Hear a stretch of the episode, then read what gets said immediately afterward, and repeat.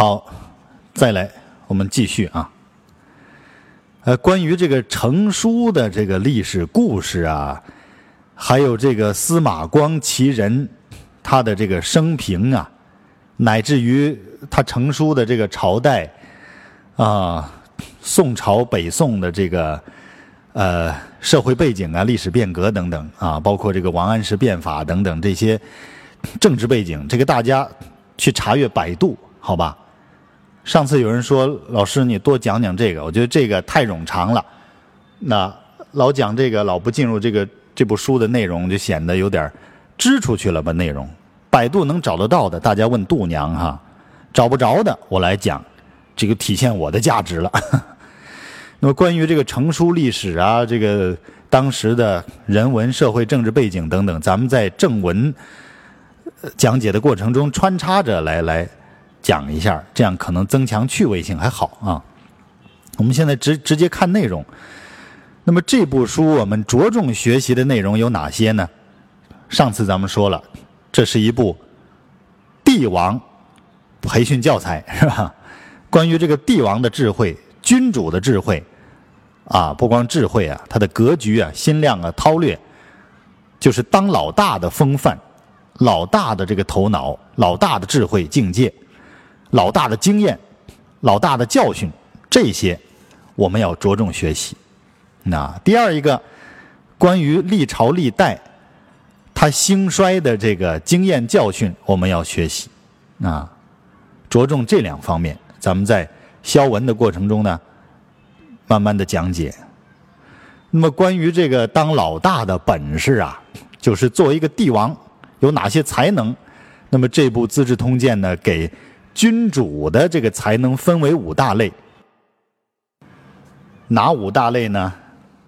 创业、守成、灵仪、中兴、乱亡。什么意思呀？就是啊，一个国家、一个大的机构、一套机制，在创业和治理阶段的。五类才能啊，就是当大佬的这个五类才能。创业大家好理解，不管是继承祖业呀，还是白手起家从无到有啊，创业的本事，这个大家现在都非常希望自己提高的是吧？有的人总能成，有的人总是一事无成，怎么办呢？我们从这里边借鉴这个经验教训啊。第二个守成，创业成功以后你怎么守？这个就需要维护稳定和治理的这个能力了。第三个灵仪，就是面对竞争对手，甚至是面对你的敌人，你该用什么样的韬略来处理种种竞争啊，种种这个敌对的乱象，这是灵仪。中兴呢，你如何如日中天？啊，或者说复兴一个统治、一个文化、一个体系、一个机制啊，最后呢是乱亡。这是本书呢对于君主的才能分为五大类啊，就是这五大类：创业、守成、灵仪、中兴、乱亡。咱们边讲呢，大家边一一对应啊。对内容故事不要对号入座，但是对这个它体现出的这个智慧啊、本事啊，大家应该去借鉴学习啊。那么这是一个当大佬的本事。第二一个，刚才我说了，我们着重学习的是这个书中记载的关于历朝历代兴衰的经验和教训。那么关于这些呢，它分了很很很多的这个大的方面，比如说对历朝历代文化的这个记载和评论。啊，对科技的记载评论，对经济的、军事的相关的记载和评论，比如说文化方面的，那历朝历代的这个学术思想啊，啊，先秦的诸子百家呀、儒术啊、法家呀、阴阳家、纵横啊，这些主要的这个名家的哲学思想和政治体论都有。相应的技技术和这个评论，那汉初的黄老思想啊，到汉武帝时代的这个独尊儒术啊，魏晋的玄学啊，这这些学术思想啊，都有记载的。我们可以从中看到一个中国这个哲学思想的脉络。那还有比如说佛家、道家的起源和发展呐，三教的斗争啊，那西汉以来经学的发展呐，还有这个国家主导的典籍的校刊呐、整理呀、石经的刻立呀。啊，酒精、雕版印刷呀，流传呐，传播呀，还有一些历朝历代最具代表性的这个文人学士的这个主要作品呢，都有记载。啊，这是一个学术思想的宝库。嗯，我们从它简单或详细的记载中，再去查阅相应的资料，这个收获很大。这也是我本人收获最大的一部分啊。这是文化方面的，再比如说科技方面的，对于历代的天文历法这个发展记录的比较详细，地理呀、土木建筑啊、啊水利工程啊，比如说这个土木建筑、水利工程啊，国家主导的，比如说秦朝的这个长城，嗯，孟姜女哭倒一大一大片那个长城啊，隋唐长安的这个城市建设、大都市的建设。啊，洛阳城的建设等等，还有最负盛名的隋朝的这个大运河，它的建设和管理，还有应用啊，这都是关乎国家兴衰的一些大工程，都都记录的非常详细啊。再比方说经济方面的，对于历代的这个田税制度哈，田赋啊，赋税制度啊。比如说，这个还有历代的这个变法，商鞅变法，啊，文景之治，北魏孝文帝这个均田制，在于这个土地改革方面，也是记录的非常详细。咱们这个新中国的这个历届的领导人呐，都有过以此为参考的这个经验。那对于当下制定政策，还有对于你自己的机构的。发展都是很有借鉴意义的。再比方说军事上的啊，对于很好几个朝代的比较重大的战役，对于这个战争的起因、战局分析、战事过程，还有造成的历史影响和它意义啊，都有比较详细的记述和论断。那最最著名的咱们熟悉的，比如说赤壁之战、啊淝水之战，都非常详细的记述。那个中学课本里啊，语文课本里啊，就有一段关于赤壁之战的这个文言文学习，是吧？就是摘自《资治通鉴》啊，里面很有名的一句话：“强弩之末，是不能穿鲁缟。”哎，就是这里面的。后来那个吴宇森呐，吴宇森导演拍的《赤壁》呀，他在这个史诗的这个定位方面。很多内容记载参考了《资治通鉴》里面的，他从《资治通鉴》里面字里行间的这个记载里面去体会当时那几个主人公的内心感受，彼此交流合作的时候的那种关系啊，并有他新的读解，那这都是从《资治通鉴》里面来的。那么这两方面，一个是君主帝王的才能，一个是历朝历代。文化、科技、经济、军事等等等等，兴衰成败的经验教训，这两个大方面是我们着重要学习的，啊，那我们现在来看这本书，啊，来看这个正文，其他的八卦就不赘述了哈，咱们边讲边说就可以了。呃，看看课本儿，嗯，课本儿从前言开始讲吧，啊。虽然都是套话，咱们借鉴一下啊，《资治通鉴》是华夏先哲给我们留下浩如烟海的文化典籍中最为辉煌的一部，它是先人智慧的结晶。你看，华夏先哲就指，我们可以理解为书中所记载的这些人们啊，最为辉煌的一部，你看没有之一呀。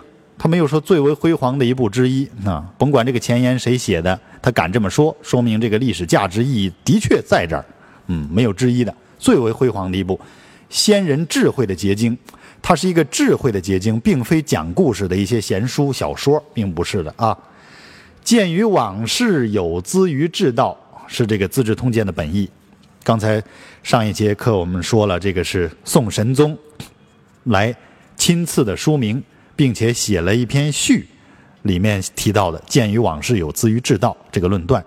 那日本有一个非常有名的艺术创业大师啊，叫村上隆，他有一句话我印象特别深刻，他说：“打开历史的抽屉，可以看见未来。”这就是我们学习历史的意义所在啊！所以它必然不是八卦故事，而是指导我们当下及未来的一面镜子。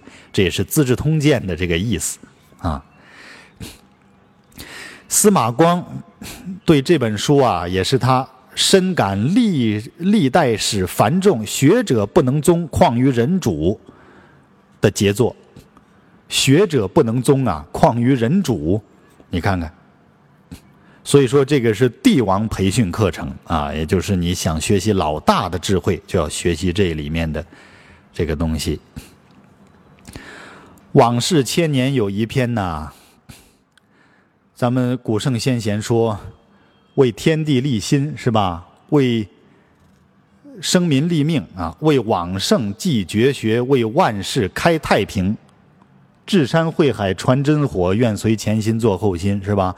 往事千年有一篇，咱们继承下来，把这个中国的智慧啊，老祖宗给我们的智慧学习过来，让它发扬光大，并且用在后世。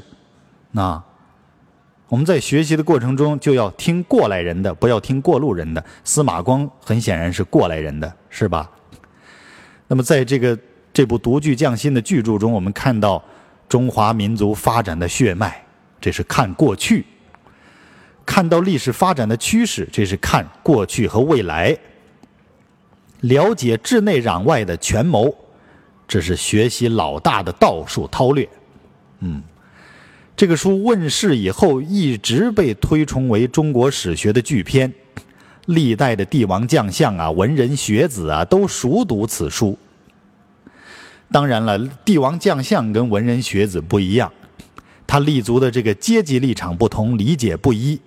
那有帝王韬略才命的人呢，与这个书特别相应啊。所以我们看一些，嗯，群众阶层的知识分子的读解，有时候你会觉得很矛盾啊。所以上次我们说了，你作为一个被统治者、被管理者的。这个眼光来看，有时候很难受的啊。我们为的就是提升我们的格局，提升我们的这个战略眼光高度啊。我们不妨把这个作为我们学习这个书的一个重要目的之一。嗯，你看历朝历代，举几个例子，历朝历代的老大们，比如说元世祖忽必烈啊，很重视这个《资治通鉴》，他当时请这个儒士啊讲解其中的治国之道。还设立了专门的蒙古国子学，这个蒙古国子学最大的这个特点就是用蒙古语翻译这个《资治通鉴》，啊，做了一个通鉴节要作为教材，所以你看这部书也是外族研究咱们汉人的教材，啊，也是人生的必修课程啊，他们是。诗汉长记以治汉，是吧？咱们到了清末的时候说诗夷长记以治夷，那么曾经他们还外族还诗汉长记以治咱们汉，哎，就是他们也学习《资治通鉴》来了解我们的这个治国之道。那再比如说明太祖朱元璋啊，也特别推崇这个，据说他每天早晨起来都研读啊，来学习这个古代帝王之道。而且身体力行的来贯彻落实这个通鉴里边的原则，所以我经常开玩笑我说这个《资治通鉴》呢是一个帝王培训班的教材。清圣祖康熙据说也很迷恋《资治通鉴》，那经常翻阅，说这个书呢事关前代得失，甚有裨益于治道。啊，咱们的伟大领袖毛主席毛泽东同志。据说，对于这个《资治通鉴》的反复阅读圈点呢，这辈子有有十七次啊，就反复的阅读圈点有十七遍，那这也是他最喜欢阅读的一个典籍之一。所以说，治人之术啊，谁能比得过他？嗯，这个问题咱们不多讲，都懂的啊。所以你看，你要学习哪方面？我经常说，这个《资治通鉴》是顶级管理者的密训课程。但是现在的讲解的人呐，演说者太少了，就是讲《资治通鉴》的太少了。为什么呢？啊，当然我讲的也不好啊，我这个不是拿我自己跟别人比啊，没这个意思。我讲的也非常不好，很有局限性。那么为什么很少有人讲这部书讲得好？我说一个我。心里比较中肯的理解啊，就是说站在这个统治管理阶层立场上，真正的心量格局达到这个高度的人呢，太少了啊。那么我们以一个，比如说大学老师，那我也是一个老师，一个知识分子群众的角度来理解，它是远远不够的。我们只会跟帝王的这个治术啊。发生抵触，有时候觉得太残酷，有时候觉得不人性。但是如果你站在他的立场上来考虑，真给一个国家给你去治理，真给一个大集团、大企业给你去治理，你会发现，你所理解到的那个个人得失啊，远远就不及一个大的集团机构的生存发展更重要。所以说。我们作为员工的时候，总是埋怨这个老大呀对我不公平。但是我们真正当了老大以后啊，你就会知道，维护稳定，啊，实现稳定发展有多么重要。有一些问题你马上看的就不一样了。这也是我相信很多创业者在，呃，当时打工的时候和自己创业之后，他的这个心态、看问题的眼光、格局会发生发生非常大的变化。啊，原因就在于此，立足的角度、试点不一样了。所以说，我们学这个书啊，一定尽量的把自己的眼光放在，咱不说统治阶层吧，这个有点难听啊，放在管理者或者说是顶层管理者的角度来体验一下，体验一下总没有坏处吧？体验习惯了，真给你那个位置，哎，你就能驾驭了，对不对？哎，当然也有人说这个书有局限性啊，比如说，啊，我觉得这个局限性啊，因人而异，你理解。内心有缺陷的人看问题处处有局限啊。那很多文人学者对这个书也提出了不同的意见，比如说这个他的这个主要脉络，有人说他强调帝王的政治改革而轻视经济建设，啊。那这个《资治通鉴》嘛，资政的一个专著，它肯定它不是一个经济学的专著。经济学专著，你学《国富论》去啊，是不是？你学亚当·斯密的《国富论》，可能比这个更受益。那么我们是在资政方面，在这个行政管理方面，以这本书为主啊。那以后我们也可以开发一课程嘛，叫做“当亚当·斯密遇上司马光”，是吧？《国富论》加《资治通鉴》是吧？一个是讲行政的，一个是讲讲经济建设的。嗯，这是以后的事儿了啊。也有人说这个这本书的文学性不强啊，读阅读起来如同嚼蜡，这个有点苛求了。《史记》《汉书》文学性强，但是它不是帝王课程啊，帝王教材它非世俗的这个这个语言文字。所能概括的呀，我们这样理解就好了哈。《资治通鉴》，咱们总结它的这个历史意义和价值啊，就像《四库全书》里边评价的那样啊，说《资治通鉴》什么呢？网罗宏富，体大精深，为前古所未有。那任运纵横啊，宏博精微啊，要大有大，要小有小，任运纵横。就看你学习他的哪一方面，你能不能发现他其中的智慧。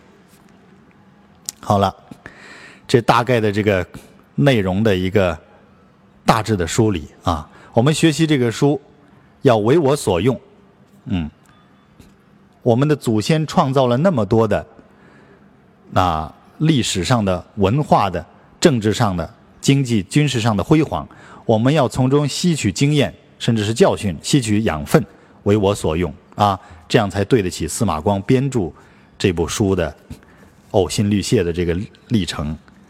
来，我们看这个内容。这部书呢有很多卷，那那最早成书呢只有这个周记和秦记，一共八卷。后来给皇上看以后啊，觉得特别重视，后来续写。那续写经过了这个十九年的写作和勘定，最后成书，有有很多很多卷啊。上次说过了，我们看这个从第一卷开始讲起，《周记》卷一。